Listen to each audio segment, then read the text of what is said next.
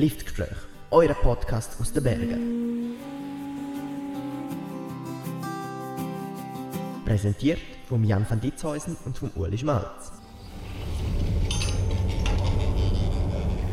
Ich glaube, jeder hat es schon mal gehabt.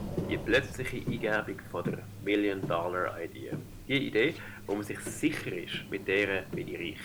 Sagen es teure Kleider wie Bogner, wo der Beat, unseren nächsten Gast, hat, oder Technik. Eine Kombination aus beidem. Oder ganz etwas anderes.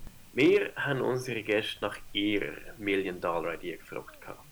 Und was das Guilty Pleasure vom Beat angegangen ist, hat man ihm ein bisschen auf die Sprünge helfen.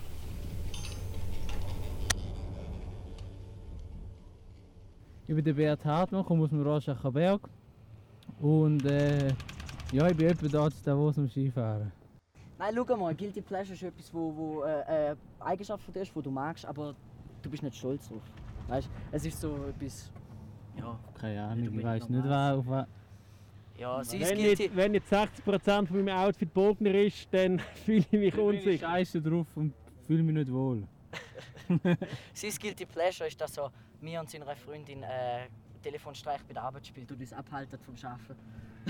Oh, was für ein Streich?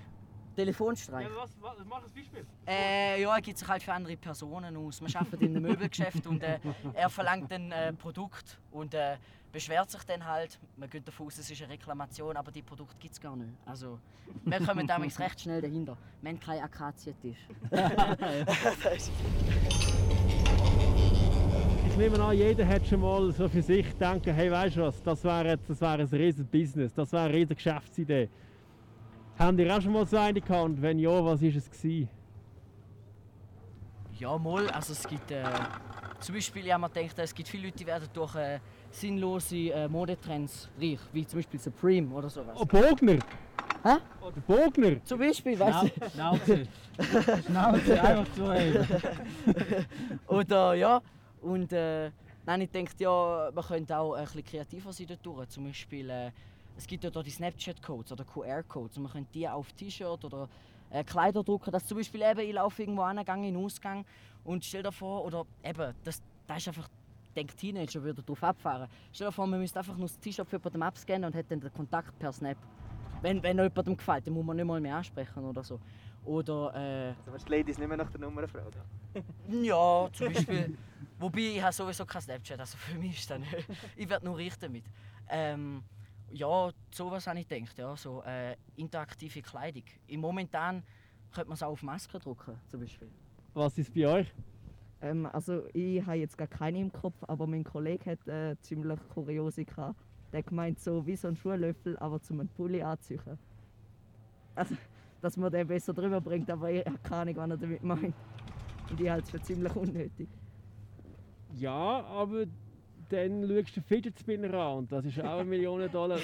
Wie würdest, was würdest du machen?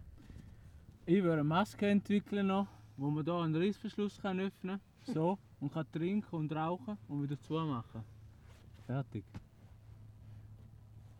Genial. Gibt es gibt's eine Business-Idee, die ich gefunden habe, warum ist das erfolgreich geworden? Supreme. Ich meine, letztendlich, sie sind wirklich ein Meme geworden. Sie haben irgendwie jegliche Produkte aufgekauft, völlig sinnlos, und ihr Logo drauf geklatscht und es für viel, viel, viel teurer verkauft. Was irgendwie witzig ist. Also ich feiere diese Leute schon ein bisschen. Ich finde es nur schade, dass es funktioniert, ehrlich gesagt. Aber es ist schon cool, die Idee so. Man, man kauft es vielleicht aus Jux oder weil es ein Trend ist. Jetzt kommen wir zu unserem Quizquiz, letzten Westen. Ähm, ist immer eine Schätzfrage. Wie viele neue Unternehmen gibt es jedes Jahr in der Schweiz? Oh shit. So 10.000 vielleicht. Was sagst du? 2000. Du? Ich sage 3000. sind etwa 44.000 jedes Jahr. Ja. Klingt irgendwie noch realistisch. Also es hat noch Platz für eure Pulli. Ja! Yeah. Danke euch vielmals, dass ihr dabei seid. Danke auch, ja. Würdest du eine Maske oder ein T-Shirt mit deinem Snapcode anlegen? Äh, wahrscheinlich nicht, oder erst dann, wenn es alle machen würden. Aber äh, ich bezweifle auch, dass es meine Followerzahl stark vergrößert.